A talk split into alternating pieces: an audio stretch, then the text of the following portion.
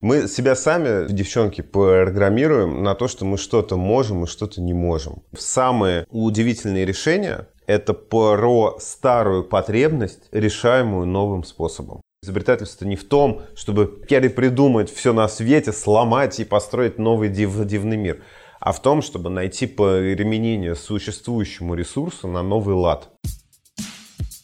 Привет, это Аня и Настя. И третий сезон подкаста «Несладкий бизнес». В этом году мы продали свой первый стартап. А теперь общаемся с предпринимателями, которые создали свое дело с нуля. Этот сезон мы посвятили сфере онлайн-образования и поговорили с лидерами этой ниши. Слушай нас на любых платформах и отмечай в Инстаграм собака Бизнес. Услышимся!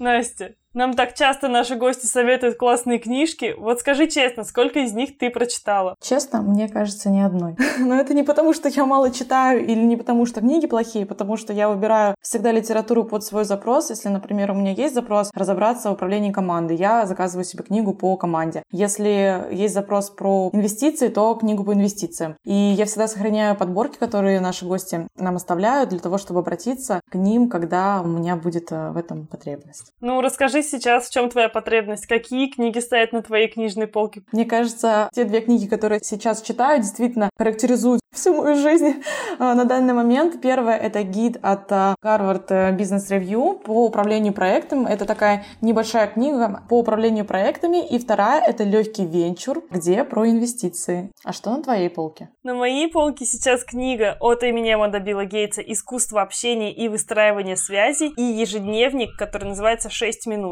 Это очень популярный ежедневник, он стал бестселлером, я давно его себе хотела. Слушай, ну неудивительно, что у нас на полках сейчас стоят книги издательства Альпина, потому что мы подружились с ребятами, они прислали нам эти книги на обзор. И сейчас мы хотим устроить маленький батл, потому что мы будем делать розыгрыш этих книг в Инстаграме. Так что сейчас вы можете выбрать ту книгу, которую вы хотите себе получить, перейти в Инстаграм, поучаствовать в розыгрыше и получить книгу от Альпины. Аня, давай, начинай. Так, ну хорошо, начну я и расскажу тогда про книгу от имени Эммода Билла Гейтса «Искусство общения и выстраивания связей». Эта книга про общение, про выстраивание зрительных контактов, про то, что нужно общаться с многим количеством людей и грамотно выстраивать связь, потому что ты никогда не знаешь, в какой момент тебе может пригодиться какой-то человек и что можно интересного с ним придумать. У меня есть прям несколько инсайтов по этой книге. Я даже подумала, как это нам привнести в нашу жизнь, так сказать, и даже привнести в наш подкаст. Например, интересный инсайт был для меня про то, что нужно приходить даже с небольшим подарком к нашим спикерам или обобщать и подводить итоги нашего там говорящего спикера. Интересные цитаты, которые мне понравились, это, например, о том, что люди покупают не то, что ты делаешь, а то, почему ты делаешь. Ведь то, что ты желаешь, просто показывает то, во что ты веришь. Она такая многослойная цитата, но очень классно разобрана именно про продукт. Потому что в этой книге мы учимся не просто общаться с людьми, но и преподносить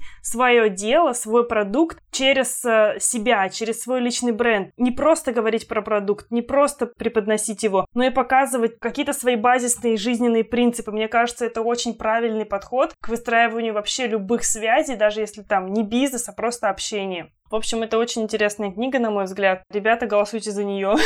Мне кажется, я сейчас проиграю этот батл просто потому, что я не подготовилась и скажу просто от себя. Давайте начнем с легкого венчура. Это книга про привлечение инвестиций, и половина этой книги посвящена инвесторам. Вторая половина — людям, которые ищут инвестиции. И там рассказывается, в принципе, как приходить к инвестору, строить свою презентацию, выстраивать свой пич. И что мне очень понравилось, в книге есть QR-коды, ты по ним переходишь и смотришь видео выступления от э, автора этого книги, где он еще интерактивчик. Более... Да, интерактивчик такой. И ты как бы читаешь, читаешь, потом раз телефон навела, там 6 минут на ютубчике видео посмотрела. Мне очень заходит такой формат. Ну, тогда я расскажу про вторую свою книгу, которая не книга, а ежедневник. Но вы удивитесь, это ежедневник, который надо читать. Первые страницы, наверное, 50, если не больше, возможно, 100 этой книги. Это рассказ о самой книге, о том, как устроен этот ежедневник. Не обязательно прям вести этот ежедневник так, как там написано. Там даются очень классные советы про правильный настрой, правильную мотивацию. Расскажу, почему ежедневник называется 6 минут. Там есть э, три установки,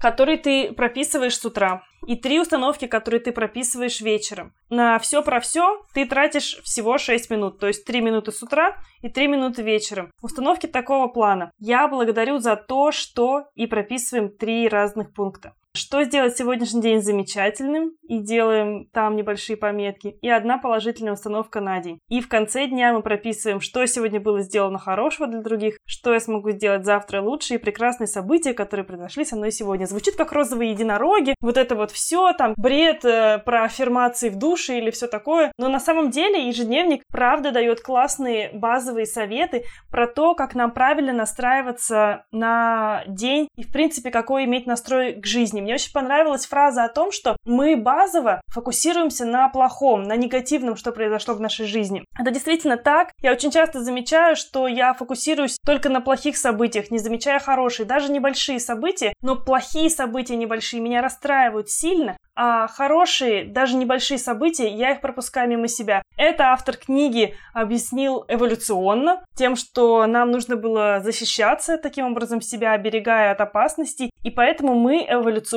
фокусируемся на опасностях, то есть на негативе. Нужно менять эти установки, потому что сейчас мы уже не, не убегаем от мамонта, нас не сожрет ночью волк в пещере, какой-нибудь саблезубый тигр. Поэтому надо менять свои установки и фокусироваться на хорошем, потому что плохого и так в жизни достаточно. Пара классных цитат, не могу не добавить. Человек с разбитым сердцем чувствует боль сильнее, чем переполненный любовью человек чувствует счастье. Нужно уметь сосредотачиваться на возможностях, а не на препятствиях. Я понимаю, что это звучит как такая мотивация странная, но вы попробуйте. Этот ежедневник стал бестселлером во многих странах, и вы просто начнете писать, и со временем у вас уже появится такая привычка выписывать вот такие вот полезные советы самому себе на день и подводить итоги в конце дня. Это действительно очень классно работает. Моя книга после ежедневника Ани — это просто приземленный учебник. это гид э, Harvard Business Review «Управление проектами». Это не сильно большая книга. Из названия кажется, что такое должен быть пятитомник, но это действительно такая выжимка по тому, как правильно вести проект, э, какие есть э, стадии ведения проекта. То есть для проектных менеджеров я думаю, что эта книга была бы очень полезна. Мне, как предпринимателю, она тоже очень полезна и интересна. Я прям делаю себе пометочки, выписываю какие-то важные детали, без воды, все четко структурировано. Как я сказала, цитат у меня не будет, но поверьте мне на слово. Ну, я так понимаю, мы выбрали книги победителей. Ладно, ребята, переходим по ссылке в описании и выбираем понравившуюся книгу. Мы ее разыграем совместно с издательством Альпина. А теперь переходим к нашему выпуску. Это выпуск с Василием Лебедевым, основателем и генеральным директором школы инноваций и креативного мышления «Икра». Выпуск получился очень интересный. Мы поговорили про креатив, про различные методики мышления и как менять э, установки от э, того, что я не знаю, как быть креативным человеком, или я не знаю, как быть человеком стратегии. В общем, мы поговорили про все это в нашем подкасте. Слушаем? Да, погнали. Привет! Это третий сезон подкаста «Несладкий бизнес», и сегодня у нас в гостях Василий Лебедев, он основатель и генеральный директор школы инноваций креативного мышления «Икра», которая работает в Москве, Санкт-Петербурге и Минске, а также проводит обучение онлайн. Школе уже более 10 лет. Сегодня «Икра» готовит специалистов для работы в агентствах, исследовательских компаний, дизайн-студий. А выручка компании за 2019 год составила 111 миллионов рублей при штате 30 человек компании. Все правильно? Все правильно. Привет. Доброе утро. Доброе утро. Ты начинала как креативный директор Red Cats.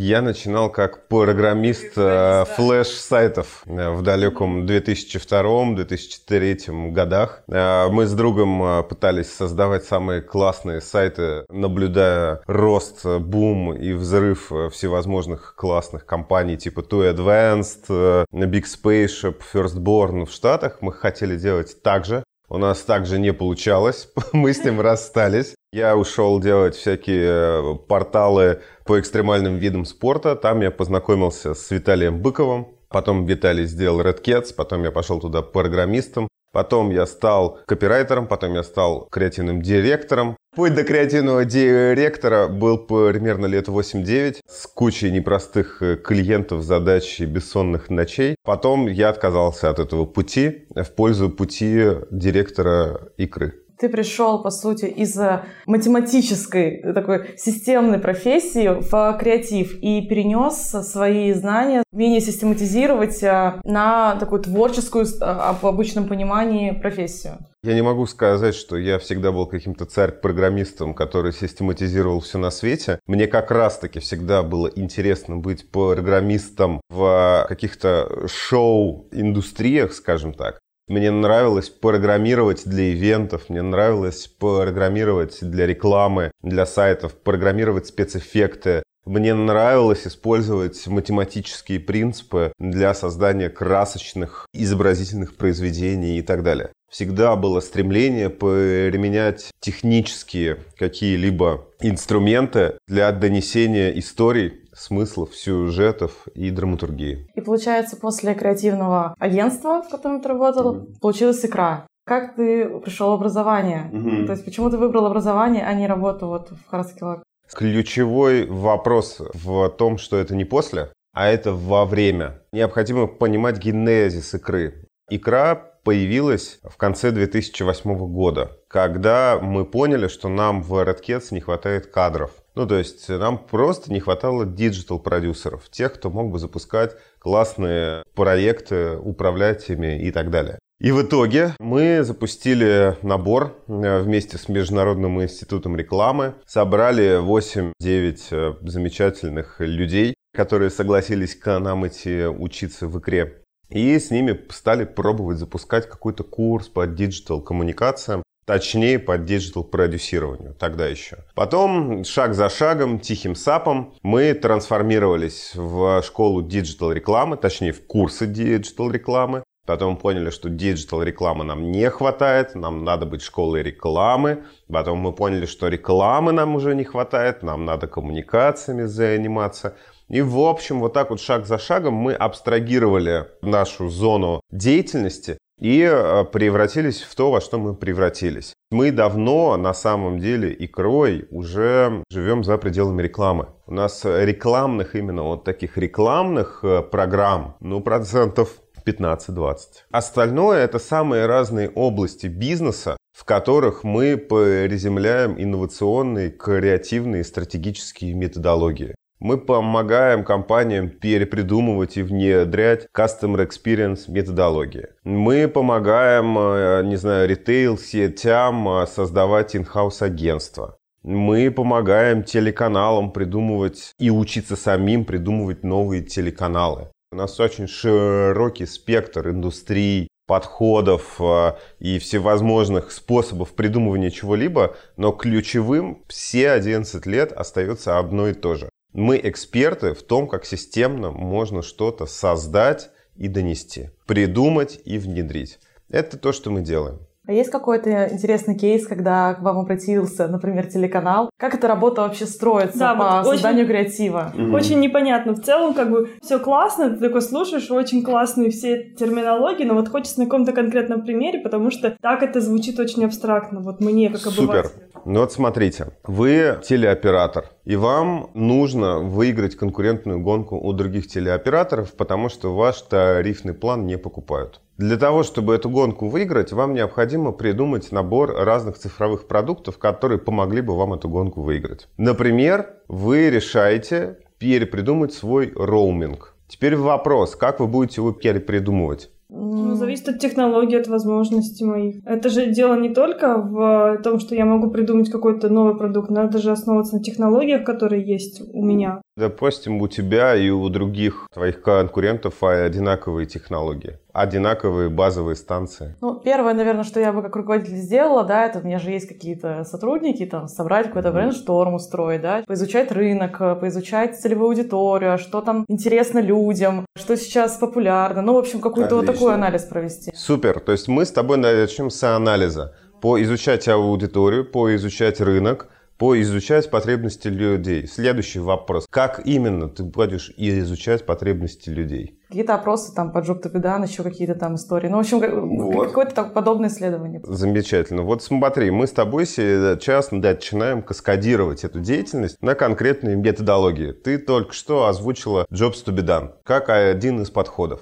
Вот представь теперь, что весь этот процесс – от начала исследования по Jobs to be done до финального описания продукта и его внедрения фасилитирует икра. Мы те самые ребята, которые могут прийти и сказать, вот здесь тебе нужен Jobs to be done, Здесь ты его совмещаешь с элементами крафта. Здесь мы с тобой начинаем планировать OKR, а здесь начинаем переходить на запуск пилотов. Шаг за шагом весь этот механизм для самых разных индустрий мы помогаем выстраивать. То есть вы еще не как школа выступаете в этот момент, а как такой подрядчик для других компаний. Но мы называем это образовательный консалтинг. На самом деле мы всегда выступали как школа. Мы никогда не работали как агентство. Мы никогда не делаем за компании их работу. Ценность игры заключается в том, что ты можешь позвать нас, и мы у тебя в компании выстроим системный, креативный инновационный процесс. Тебе как банку все время нужны новые кредитные продукты как выстроить процесс их придумывания. Мы можем это сделать. Мы разбираемся в индустрии, мы разбираемся в методологиях и мы разбираемся в педагогическом дизайне. Три этих составляющих позволяют нам для как минимум семи индустрий делать свою работу на ура. Сколько это может стоить для компании? В среднем годовой чек для компании у нас примерно 15 миллионов рублей. Такой системный постоянный процесс. Здесь нельзя это в принципе рассматривать как какие-то разовые акции там, да, или создание методичек. В среднем такой проект по внедрению длится год, но обычно э, годом все не заканчивается, потому что через год появляются новые стратегические цели,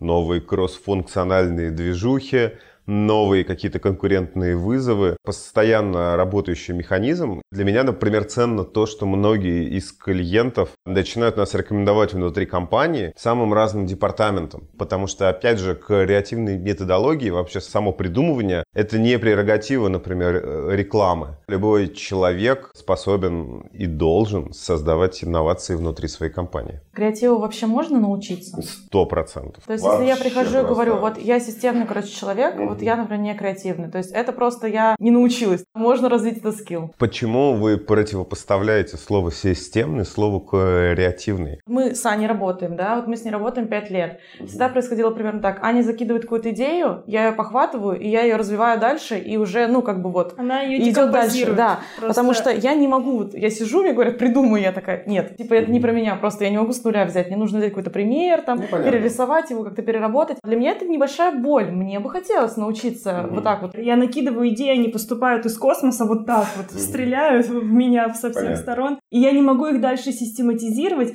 и дальше я не могу их декомпозировать, и дальше я не могу их внедрить, потому что я не заканчиваю их до конца. У меня уже следующая идея приходит. А, все, это уже неинтересно, можно сделать следующее. И вот у меня так каждый день по 500 тысяч идей в голове, и я не могу разрываюсь. Настя меня систематизирует в этом плане, даже Понятно. хотя бы с подкаста. Девушки, вы так живете, и вот вы выстроили себе такую ролевую модель не потому, что вы не можете, а потому, что вы не хотите. Ты генерируешь 500 тысяч идей, не систематизируешь их, потому что ты их просто не систематизируешь. Ты не хочешь этого делать. Ты не генеришь какие-либо идеи, потому что ты этого тоже не хочешь делать. Рядом с тобой что есть человек, делать? способный это делать. Продолжайте работать так, как вы работаете. У вас нормальная ролевая модель, в которой ты генератор, ты катализатор. Если вам вдвоем так комфортно работать, это нормально. Я думаю, что ты не будешь работать с другим человеком, если он не будет генератором, если ты в эту ролевую модель себя уже поставила. То есть, скорее всего, ты всегда будешь искать себе такого человека, как Аня. Потому что тебе нужны генераторы, тебе комфортно в такой комбинации работать. Если бы ты хотела, ты бы взяла, например, латеральное мышление Дебона, там 6 или 12, от 6 до 12, в общем, методов провокации, там четыре принципа перехода. Берешь и расфигачиваешь это на такой вот веер из сотни идей, которые у тебя получаются за 30 минут. Берешь ты ризовские механизмы разрешения противоречий и расфигачиваешь себе массу идей за 15 минут. Все вот эти штуки про то, что это там приходит из космоса, оно не из космоса приходит, оно все равно приходит из ранее полученного опыта из синтеза смыслов, которые ты в себя впитала. Тут просто штука в том, что тебе, Аня, нравится эта роль.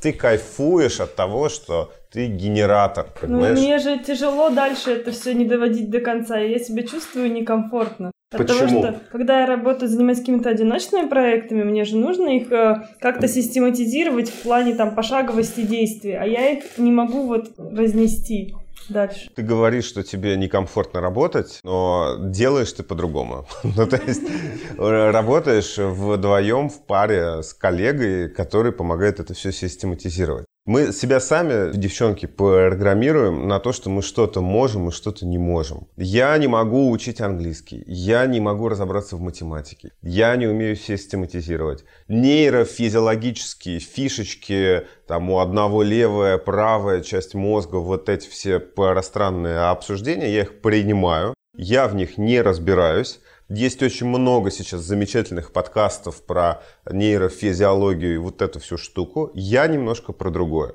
Я вот про то, чтобы банки лучше придумывали банковские продукты, это тех продукты, образовательные продукты и так далее. Да, безусловно, складываются в нашей деятельности ролевые модели, особенно если они фреймируются какой-то культурой. Да? Например, культура твоей компании подразумевает, что Каждый может быть генератором и закидывать, значит, какие-то идеи. Либо твоя культура компании подразумевает, что у разных продуктов есть свои продуктовые команды, внутри которых складывается генератор, катализатор, продюсер и так далее. Это тоже окей. С точки зрения матчасти, у каждой из вас есть шанс генерировать, систематизировать и запускать идеи. Надо воспринимать креативный процесс как трубу. На одном месте у вас куча генерации, точнее сначала анализа, фокусировки, оценки и такой конвергенции относительно той задачи, которую вы решаете.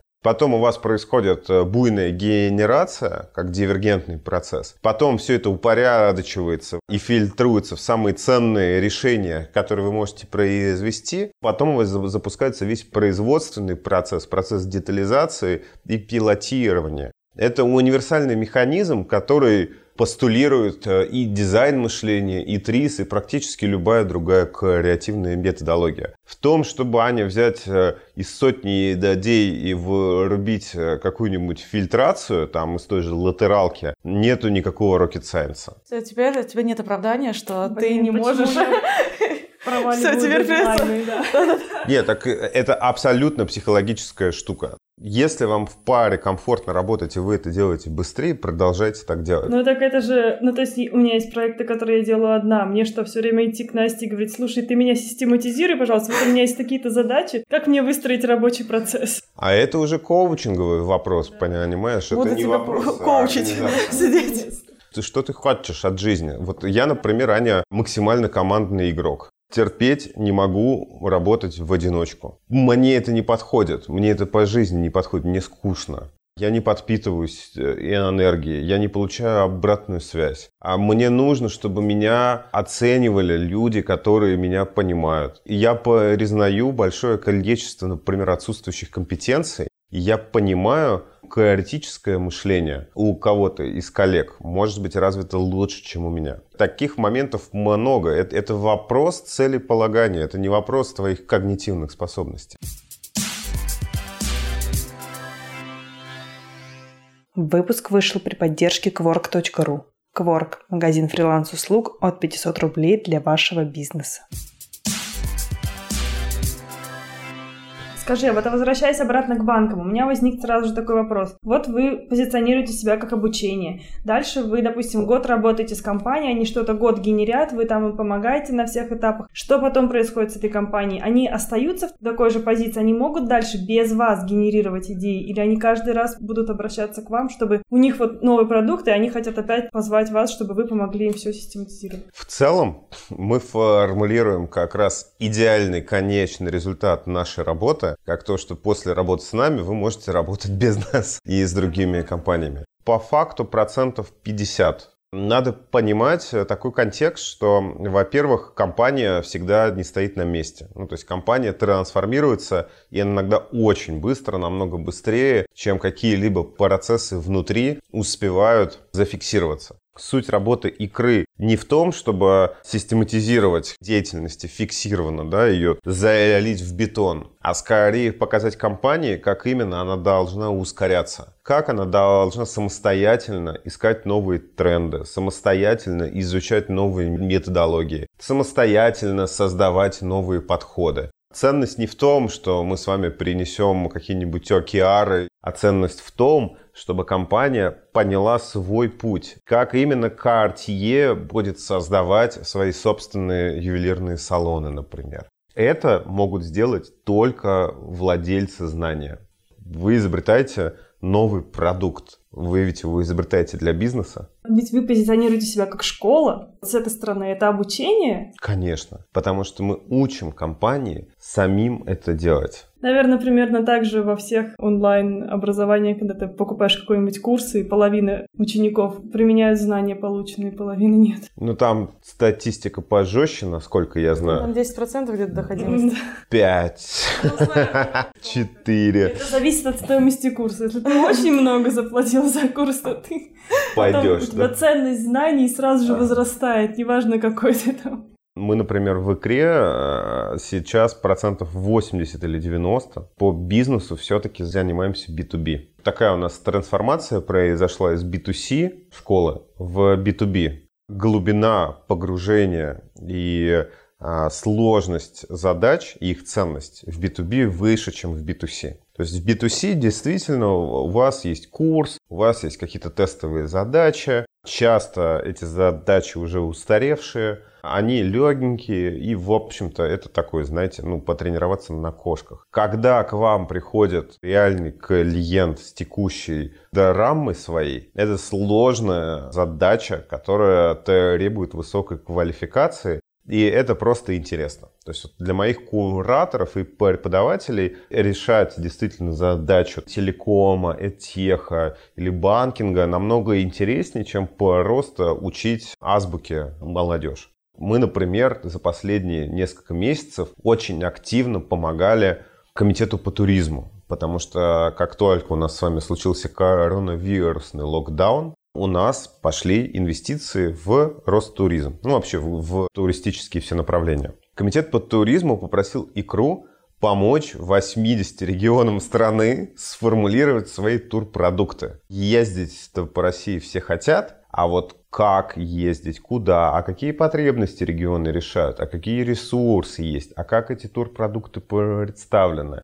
Вот это не совсем понятно. То есть сейчас эти продукты уже выведены на рынок, Да. и Какие результаты? Да, да, вы можете зайти на сайт Руспас. А есть какие-то от- а, отзывы от регионов, какие результаты уже были? Мы программу эту закончили буквально месяц назад, поэтому отзывов пока мало, но, а, конечно, есть конкретные регионы, которые просто появились у людей. То есть теперь они видны. Теперь вы можете поехать в Ханты-Мансийский округ и пожить в юрте, пережив опыт э, поедания оленей, заготовок зимних и так далее. Знали ли вы, что вы можете, например, поехать в Чечню на стрелковый ретрит? То есть вы могут дать калашников в руку, и вы можете там, значит, свой гнев На выплеснуть. следующий год в Италию или в Чечню думаю, слушай, мне честно, этот вариант даже интереснее кажется. Да, вы, вы не представляете, что у нас в России есть. Башкортостан предложил чумовую идею сделать отель в лесу в домиках на деревьях. То есть они придумали прям вот построить целый отельный комплекс с домиками на деревьях, где вы можете, собственно, пожить на пасеке, там мед пособирать и так далее. Надо понимать, что вот сейчас, в локдауновый этот период, у меня сотрудники, точнее, я вообще не люблю слово сотрудники, моя команда, приходят в офис по необходимости.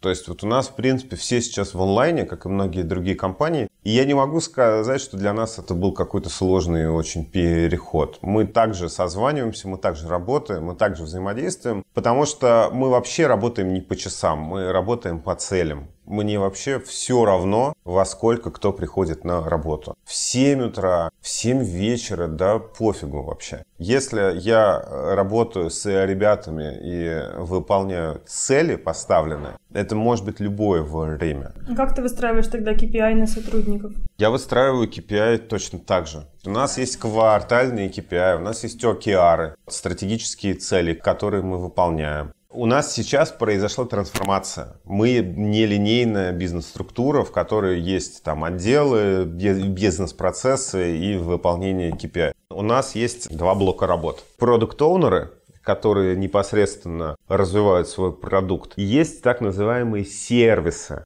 Продукт-оунеры покупают у сервисов услуги. Ну, например, продукт-оунер деловых игр Олеся Ясинова. Она взаимодействует с разными сервисами игры. Методисты, администрация, маркетинг, э, стратегический консалтинг. Она у них эти услуги выкупает, а CRS их предоставляют. А Олеся сама решает, что ей нужно в тот или иной момент. Где необходимо ей устроить рекламную кампанию, где придумать новую деловую игру, где там разобраться с какими-то юридическими штуками. А у CRS есть свои команды, и эти команды непосредственно владеют какими-то инструментами игры и их продают продуктам. У нас такое внутреннее трансферное ценообразование. И мне все равно, делают ли они это по 8 часов в день или по 5 часов в день. Меня интересует эффективность этих CRS, которая довольно прозрачно видна от взаимодействия вот этих двух блоков. Если, например, продукт-оунеры не покупают услуги у методистов, то у методистов большие проблемы, потому что они не нужны продукт-оунерам, понимаете? И методисты сами начинают трансформироваться и делать себя нужными для продуктов. Чудесно, когда мне как гендиру не надо заниматься контролем. Потому что я ненавижу вообще контроль в бизнесах. Я человек про мотивацию, интеграцию, но не про контроль. Мне кажется, вся система должна быть самоконтролирующей. Это идеальная реальность любого предпринимателя? Нет, стилей управления очень много. И э, мне кажется, что вообще мой стиль, он очень не подходит для многих. Я гораздо чаще встречаю генеральных директоров, которые создают спортивные организации. Иерархичная, авторитарная, мой кабинет, мой офис, потолок из Армстронга, не знаю, вот это вот все. Но вот как бы, если вы посмотрите на икру, здесь нет ничего говорящего о том, что здесь есть э, какая-то жесткая иерархия. Но это сквозит во всем. Самодисциплина – это самая тяжелая из дисциплин. Очень многие люди не могут работать в икре, потому что как только они понимают, что я не контролирую их, и никто их не контролирует, они начинают страдать. Их никто не пинает, им не звонят, их не штрафуют, они не испытывают давления. И отсутствие давления многих раздражает. Угу. Очень высоко замотивированные люди у вас работают в таком случае. И организованные, я думаю. Ну, по-разному, но то, что происходит трансформация человека, который начинает работать в икре, это сто процентов. А как вы подбираете людей в команду? Что надо понимать про икру? В отличие от большинства других образовательных проектов, где штат преподавателей и кураторов, например, это 300 человек, 700 человек, в икре это 16 человек. 16 кураторов и резидентов, с которыми я лично общаюсь 7 и более лет. Мы когда запускаем какую-то школу, ну, у нас есть школа фасилитаторов и кураторов икры, которую мы запускаем раз в год. У нас на нее подают заявок примерно там 600-700 кураторов-преподавателей. Ну вот, из них мы обычно отбираем трех, кто попадает в нашу кураторско-резидентскую группу. Для нас это прям очень щепетильный процесс, который проходит сначала через три этапа отсева, месяц обучения и еще после месяца экзамена для того, чтобы человек мог к нам попасть. Поэтому у нас есть 16 кураторов и резидентов, есть фасилитаторская группа кандидата на кураторов, примерно еще человек 30, есть преподавательская группа человек, там Т30, ситуативная. И они с давно. Я их очень ценю. По команде Икринской, если мы говорим про сервисы и про продукт-оунеров, это тоже обычно такой, знаете, процесс органический. У меня на позициях тем лидов в основном работают все те ребята-руководители, кто долго попадал к нам. 5-6 лет. Кого, например, я сначала не взял, а он все равно вернулся. Или кто, например, увольнялся и вернулся. Мне кажется, что ключевая вещь вообще в сотрудниках, членах моей команды заключается в том, что человек принимает ценности игры и хочет быть с нами. И вот если я вижу, что он это делает, то он к нам попадает. Давай поговорим про твою книгу. Что за методология в ней и чем она отличается от э, других, которые уже придуманы? Крафт — это, по сути, методология, основанная на принципах социальной драматургии и теории фреймов Гофмана. Какую проблему я решал крафтом? Очень практично. Когда я работал в рекламе, очень много компаний приходило с запросом «Придумайте нам, пожалуйста, большую идею». Что это такое, я не мог ни у кого добиться никак. Большая идея, вы же должны понимать, она же вот большая, она все охватывает. Это вопрос, которому я посвятил, по сути, лет шесть своей жизни и изучаю, что такое большая идея, что такое инсайт, какие должны быть характеристики у большой идеи, для чего она придумывается. На пути своего исследования я обнаружил, что есть ответ он не формализован в практичной форме. Это ответ э, формы отношений и созданных нами фреймов в мире. Когда человек говорит, придумайте мне большую идею, он хотел бы на самом деле от вас услышать некий социальный смысл, который он смог бы легко адаптировать под разные инструменты, технологии и каналы коммуникации. Когда вы говорите слово «академия»,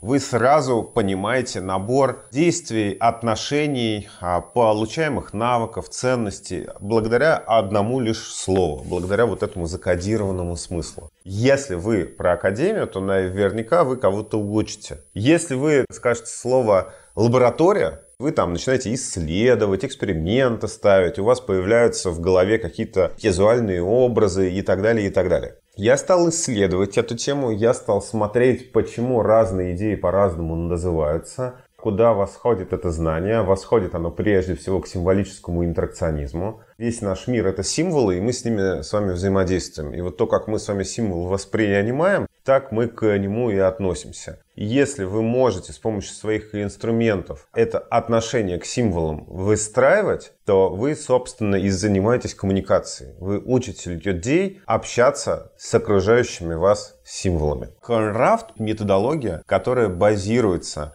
на понимании вот этих отношений, выстраивании их на ролевых моделях и на так называемых фреймах, это понятие, которое вел Ирвин Гофман, которые вы можете не только анализировать то, как они были ранее созданы. Есть ресторан, например, напротив икры есть ресторан «Искра». У любого ресторана, и «Искра» не исключение, есть фрейм ресторана. И вы ждете, что там какие-то штуки будут происходить. Попробуй посмотреть на это как на э, социальную модель. Вот э, ты приходишь в э, ресторан «Искра», ожидая, что там будет набор из ролей. Официант, бармен.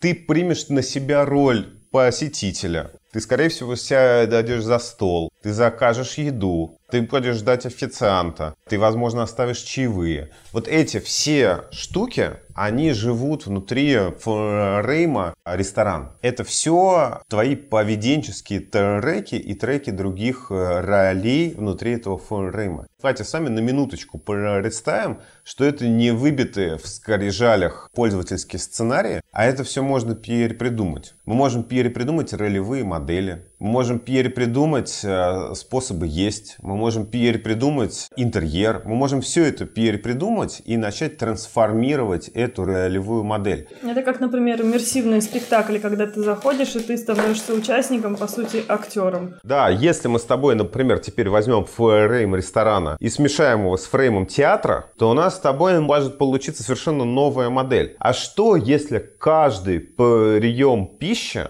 это театральное действие. И в 2 часа дня начинается, допустим, одно действие, в 3 часа другое, и ты специально приходишь к 2 часам дня, чтобы поучаствовать в кушании и спектакле «Ревизор». И вот у нас с вами ресторан, где все приемы пищи подчинены приемам пищи из художественных произведений. И у нас с вами появилась новая идея ресторана – и она необычная, она самобытная, потому что ты взяла сейчас из театра какие-то модели, какие-то роли и стала их синтезировать с рестораном. Ты получаешь новый опыт, новую роль, новые возможности и новое конкурентное преимущество по отношению, собственно, к твоим конкурентам. Позиционирование, да, оно вытекает из той социальной модели, которую ты создаешь. Синтез форм – это всего лишь один из способов такую новую большую идею получить на самом деле самый простой. Ролевое моделирование, обмен капитала. Ну, ролевое моделирование это когда ты не просто две, две модели смешиваешь, а когда ты, например, берешь, декомпозируешь эту роль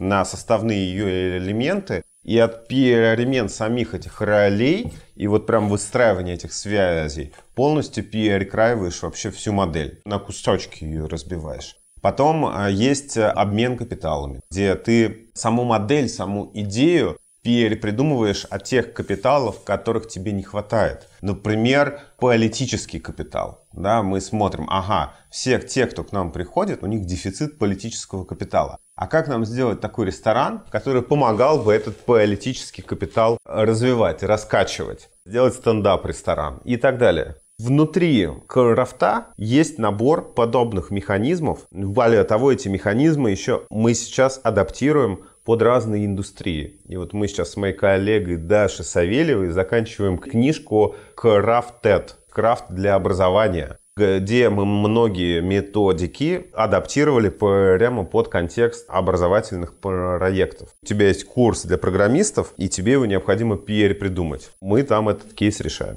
Это для тех, кто не смог с первой книги под себя смоделировать, да, адаптировать. Это, это известная проблема этой книги. На примере ресторана, да, mm-hmm. мы разобрали, но насколько такие креативные концепции вообще вписываются в бизнес-модели? По нашему опыту, иногда, не всегда, чем mm-hmm. проще, тем лучше. И когда я представляю, как ресторатор, например, приходит, допустим, к вам и говорит, слушайте, вот, короче, хочу супер ресторан. Mm-hmm. Вы ему, например, накидываете вот эту модель, но я-то понимаю, как человек, который работал в общепите определенное количество времени, блин, но не выгодно финансово, скорее всего, будет. Прям, не знаю, инфа 90%. Насколько вот эти креативные решения, они вообще накладываются на деньги и на бизнес? Я, То есть, кто я абсолютный это... антипод Насти. Угу. Я все время, давайте сделаем по максимуму, и вот это, То есть, и Мне вот кажется это, иногда, что ничего придумывать нового не надо. Достаточно докрутить какую-то существующую идею, угу. докрутить бизнес-процессы и запустить ее. Где эта грань? Вот где ты ее видишь? Это 4 года нашего бизнеса, когда мы спорили, какой торт делать. Самый простой Наполеон Медовик все. Да вы должны просто и то, и другое делать. Есть действительно продукты, ну, которые... Ну, есть запрос, допустим, один ресторан да, понятно. просит.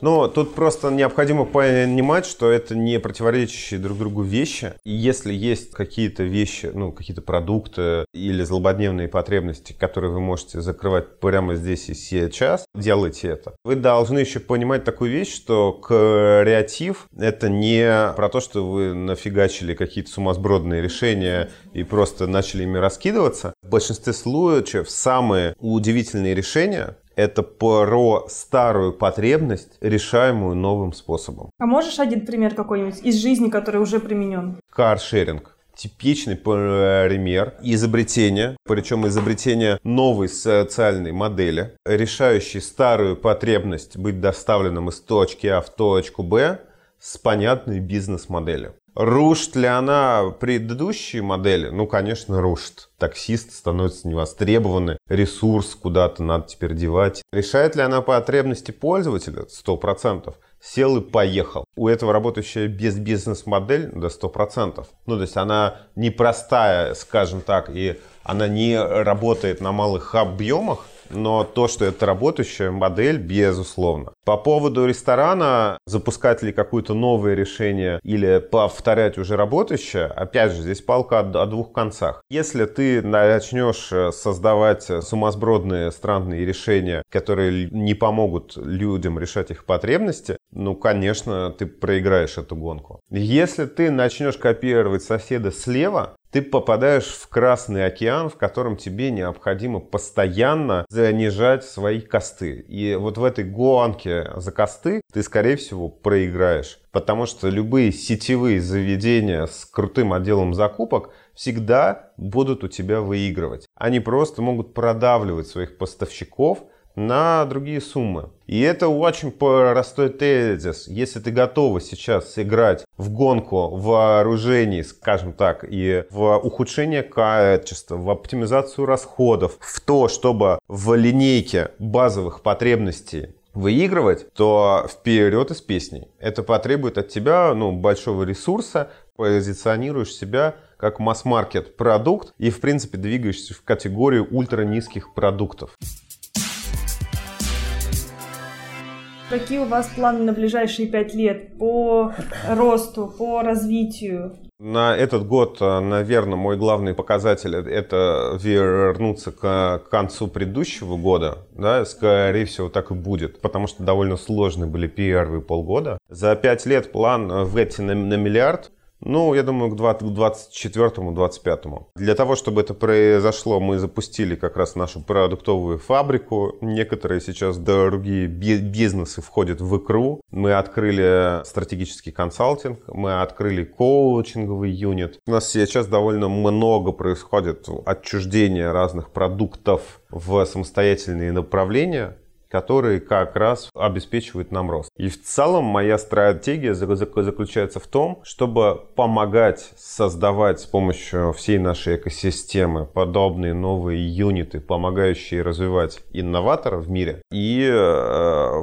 в синергии с другими продуктами менять в лучшую сторону компании. То есть вы предполагаете рост примерно за 5 лет в 9 раз, ну, если 10. учитывать... Ну, плюс-минус, ну, В 9 да. скорее, да. ближе. Какой до, до этого у вас был рост? Вот, допустим, между 18 и 19? С начала рост был достаточно буйный, мы удваивались каждый, а иногда и утраивались каждый год. С 18 по 19 он был довольно трудный, это примерно плюс 30% в год. Но я, честно говоря, не очень люблю вот эту игру с цифрами, потому что это очень ну, легко манипулируемая история. Вот, здесь надо понимать что происходило за этими цифрами, да. И вот у нас с 2015 года пошел сильный конкурент в B2B. И это во многом от нас потребовало перестройки бизнес-процессов. Это, с одной стороны, дало нам рост бизнеса, с другой стороны, он не был э, таким большим. Преимущество, например, икры заключается в том, что в отличие от B2C программ у нас высокая рентабельность, потому что у многих образовательных B2C проектов она достаточно низкая. Поэтому миллиард, B2B, 5 лет, э, все. Здорово. Классно, Такие супер. цифры мы любим. У нас есть блиц. Без чего не можешь выйти из дома? Телефон называть нельзя. Я не могу выйти из дома без э, своей записной книжки, купленной на Шри-Ланке. Там есть классный магазин Barefoot. У него твердая обложка сотканная вручную. Любимый мессенджер? Конечно, мне нравится Telegram, но мы от него сейчас отказываемся. Потому что не надо работать в Телеграме. Мы пробовали Slack, Slack не пошел. Хотим сейчас попробовать корпоративный чат AMA CRM. B2B или B2C развивать? Я прихожу к выводу, что это не важно, что это смешиваемые вещи. Действительно планирую отказаться от этого понятия, но а, в генезисе икры, точнее не в генезисе, а как раз в развитии икры мы пришли к B2B. Какие три качества ценишь или любишь больше всего в себе? Любопытство, системное мышление и командность. А, предпринимателем становятся или рождаются? Становятся, конечно. Я думаю, что становятся. Я считаю, что вообще никто никем не рождается. Все всеми становятся. И дай, пожалуйста, один совет начинающим предпринимателям. Я знаю, что нас очень много таких ребят смотрят и слушают. Мой главный совет всем предпринимателям готовиться ко всевозможным э, психическим, э, психологическим трансформациям, деформациям, принимать их, э, воспринимать их и не бояться их. На пути любого предпринимателя ждет целый спектр и путь из паранойи, депрессии, э, разочарований, принятий. А, ну, совершенно точно э, этого бояться не надо, потому что за этими негативными явлениями вас ждет целый спектр позитивных явлений. Радость, надежда, вера, любовь. Это все а, является теми же спутниками, что и негативные. Спасибо, спасибо тебе. Спасибо за подкаст. подкаст, спасибо за беседу. Спасибо Было очень вам. интересно. Классно. Я очень рад. Заходите еще.